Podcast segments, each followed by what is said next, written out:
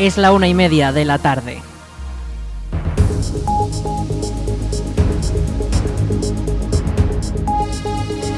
Buenas tardes, es lunes 11 de septiembre. Aquí comenzamos el espacio para la información local en el 107.4 de la FM en la Almunia Radio, en este estreno de la decimotercera temporada de nuestra emisora. Les habla Rich Gómez. Aquí arranca una nueva edición de la Almunia Noticias.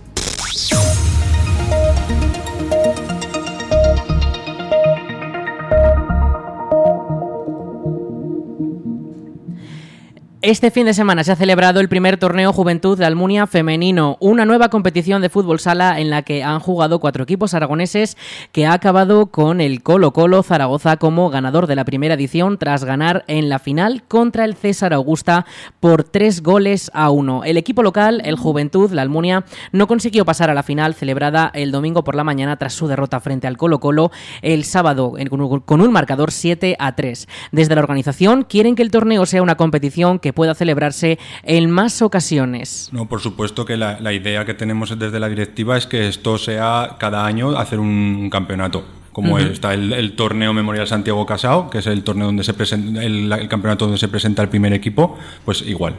Escuchábamos a David Rollo, presidente del Club Juventud La Almunia. Además, el torneo ha coincidido con la celebración de la décima Copa Aragón de Fútbol Sala Femenino, organizada por la Federación Aragonesa de Fútbol, que acabó con el Inter Sala 10 Zaragoza como ganador de la competición, que en esta ocasión se ha celebrado en la Almunia de Doña Godina. El partido final acabó con un resultado de 5 a 1 contra el Colo Colo Zaragoza, quien se tuvo que conformar con la segunda posición del torneo. Esta competición contaba con el apoyo del Ayuntamiento de la Almunia que ha ejercido de anfitrión y que ha cedido las instalaciones para poder celebrarla coincidiendo con la competición local.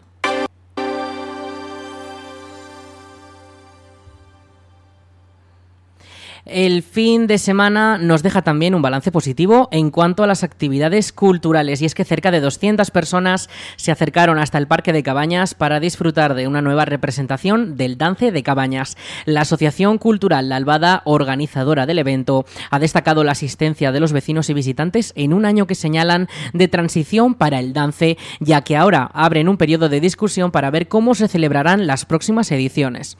La asociación recuperó el Dance de Cabañas a finales de los años 90 y este 2023 regresaba tras cuatro años de parón por la pandemia, con una última representación en 2019. Gonzalo Horna, presidente de la asociación La Albada, ha destacado la importancia de que entre nueva gente a participar como danzante para mantener vivo este, esta tradición. Otros años también ha habido más de 12 que son. Siempre hemos hecho, bueno, los primeros, primeros, primeros años fueron dos cuadros. Enseguida se montó ya el tercero y desde ahí nunca se ha dejado.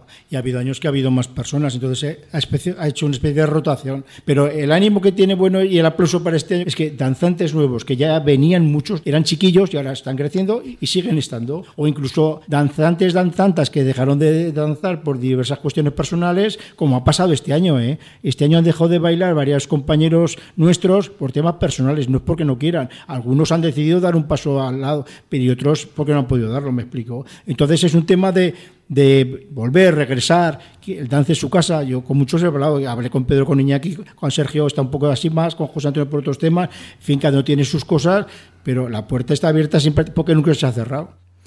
Y un día antes se celebraba en el Palacio de San Juan la segunda edición de Sociales, el evento de arte joven local emergente que se estrenaba en 2022 y que ha vuelto a cosechar el éxito de su primera edición. Cientos de personas se acercaron a la gran inauguración que contó con música en directo durante la tarde-noche de este pasado sábado. Una gran fiesta y también la exposición compuesta por decenas de piezas realizadas por los propios jóvenes.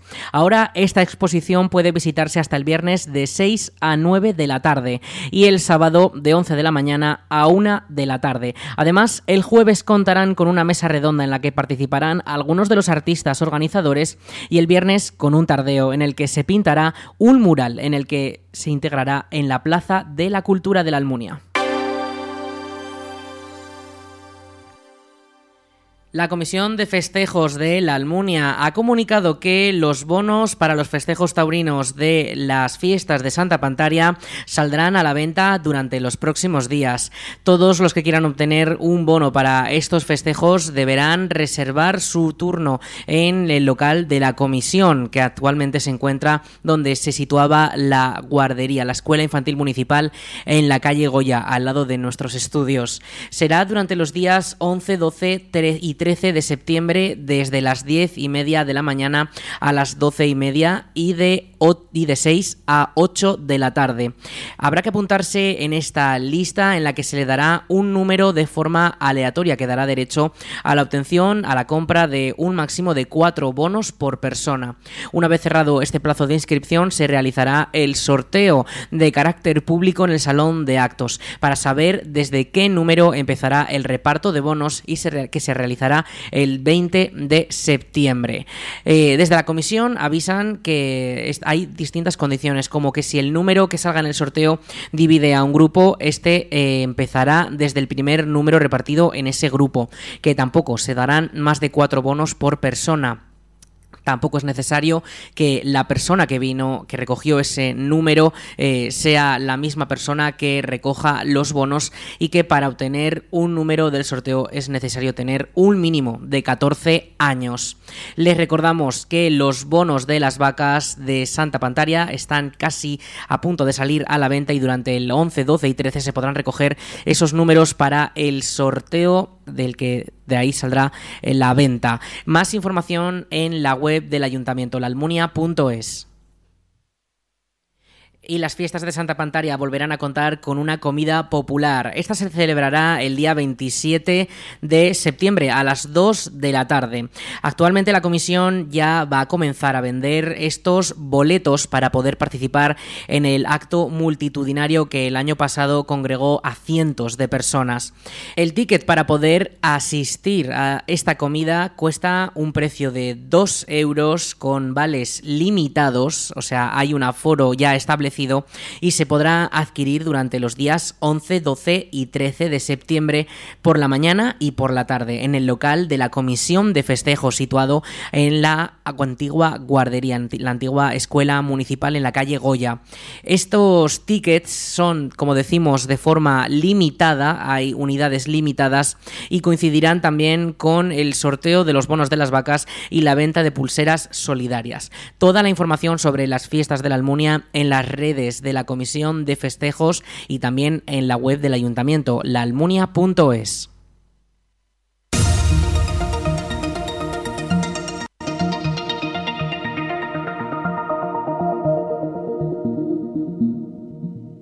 Continúan los trabajos de mejora del firme en la autovía A2 y durante los próximos días se verá afectado el tráfico en la Almunia. La policía local de la localidad ha informado de que del 11 al 15 de septiembre se harán estos trabajos en el término municipal en la autovía y que a consecuencia de ello se realizarán varios desvíos en los accesos y salidas de las carreteras. La principal afección se dará en las entradas a la Almunia en el carril dirección Zaragoza, viniendo desde Calatayud en el sentido ascendiente de los kilómetros. La Almunia contará con una sola entrada a la altura de La Planilla, en la salida 269 de la A2, dirección Zaragoza. Las dos salidas y entradas en la calzada dirección Zaragoza restantes, que conectan la autovía con las carreteras A121 y A122, quedarán cortadas, por lo que para coger el coche desde la Almunia para ir a Zaragoza será necesario conducir hasta el enlace de Calatorao, junto a la antigua Zufrisa. Para ello será necesario tomar la circunvalación de Calatorao, pasando también por el Parque de Cabañas. Como decimos, estas obras están previsto que duren hasta el lunes, desde el lunes 11 hasta el viernes 15. Mucha precaución, sigan las indicaciones y consulten el estado del tráfico en la DGT si es necesario. Si tienes necesidad de deshacerte de residuos voluminosos, llama al Punto Limpio. Es la campaña promovida por el Ayuntamiento de la Almunia con la que se pretende poner fin a la presencia de basuras de grandes dimensiones en las vías públicas. Desde el consistorio piden no abandonar estos residuos en las vías públicas, no dejarlos junto a los contenedores y no dejarlos en cualquier calle. Y recuerdan que la comarca de Valdejalón dispone de un servicio de punto limpio móvil, llamando a los números 607 14 36 05 o 607 14 36 09. Lo repetimos, 607 14 36 05 o 607 14 36 09. Además, el punto limpio de la comarca se encuentra presencial en la Almunia durante septiembre. El punto de recogida estará en la Plaza de la Constitución durante la mañana del lunes 4 de 11 y media a 2 y media de la tarde. También en la misma plaza estará el lunes 11 de 8 y media a 11 y 20 de la mañana. Y luego el lunes 18 frente al Polideportivo de 11 y media a 2 y media de la tarde. Desde el Ayuntamiento de la Almunia recuerdan que incumplir estas indicaciones de las ordenanzas sobre basuras y residuos supone una acción incívica y que sujetas, están sujetas a posibles sanciones que van desde los 750 hasta los 1.500 euros.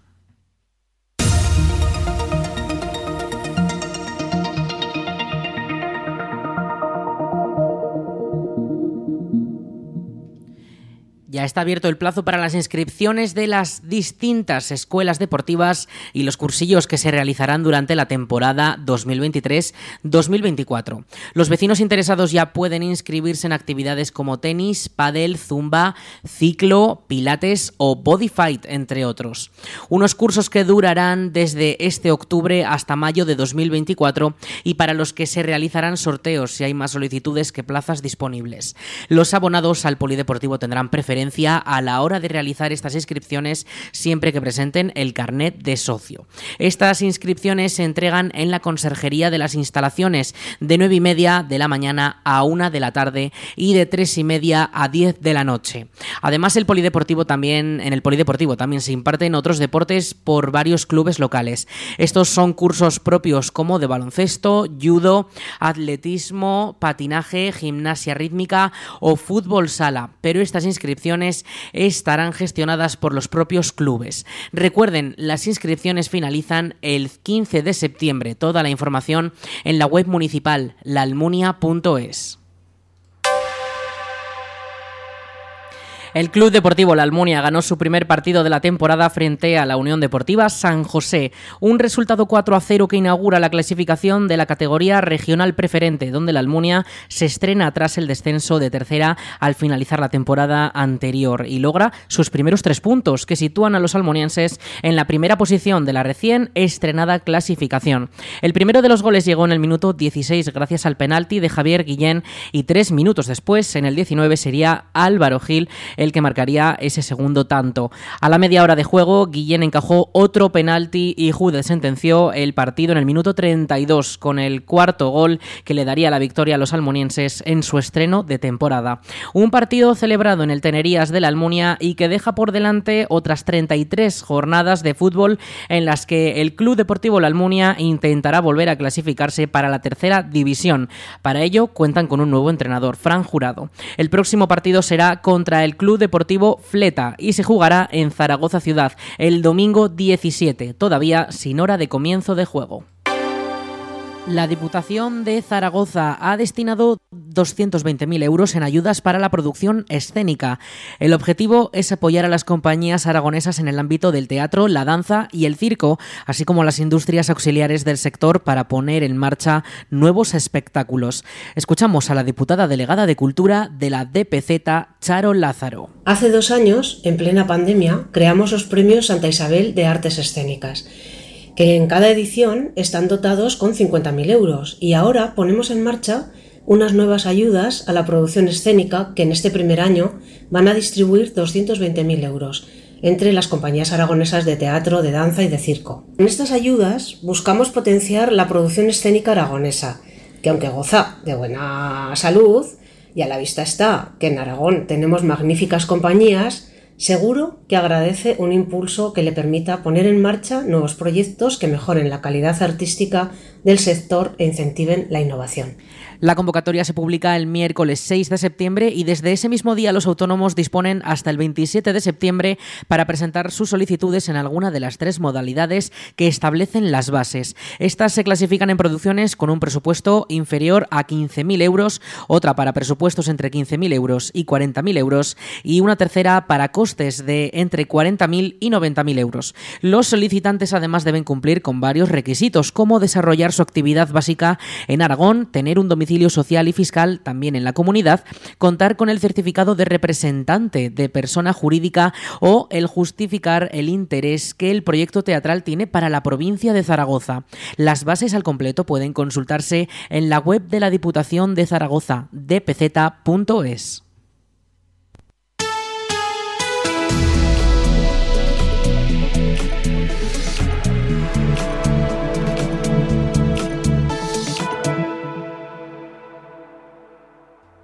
Vamos con la previsión del tiempo. Este lunes 11 de septiembre arrancamos la semana con posibles lluvias, un 70% de probabilidades de cara a las primeras horas de la tarde. Podrían formarse eh, núcleos tormentosos en la zona de la Ibérica Zaragozana y por ello la Agencia Estatal de Meteorología ha activado el aviso amarillo por esas posibles tormentas que podrían dejar eh, grandes precipitaciones. También pueden ir acompañadas de granizo y de incluso rachas de viento muy fuertes. Así que mucha precaución por esta adversa climatología que podría darse, como decimos, eh, durante las primeras horas de la tarde, hasta las 6 de la tarde como, como máximo.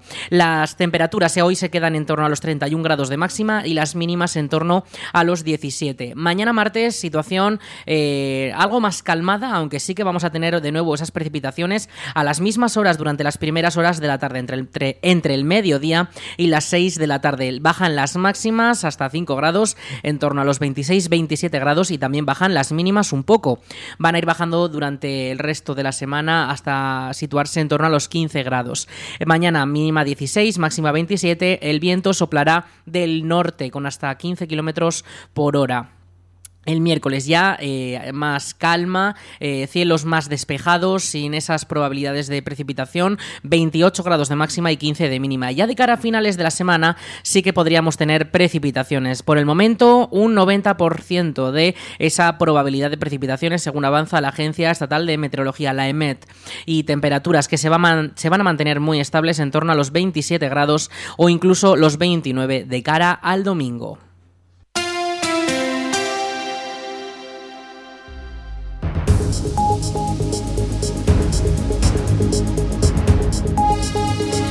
Hasta aquí toda la información de este lunes 11 de septiembre, en este estreno de la decimotercera temporada de la Almunia Radio. Esperamos que les haya gustado este inicio de temporada aquí en nuestra radio local, en nuestra radio municipal, la radio de todos ustedes. Ya saben, a las 2 de la tarde llegan nuestros compañeros de Aragón Radio con más información. Y eso será a las 2 de la tarde y ya saben toda la información sobre nuestra localidad y nuestros contenidos a la carta en laalmuniaradio.es. Show.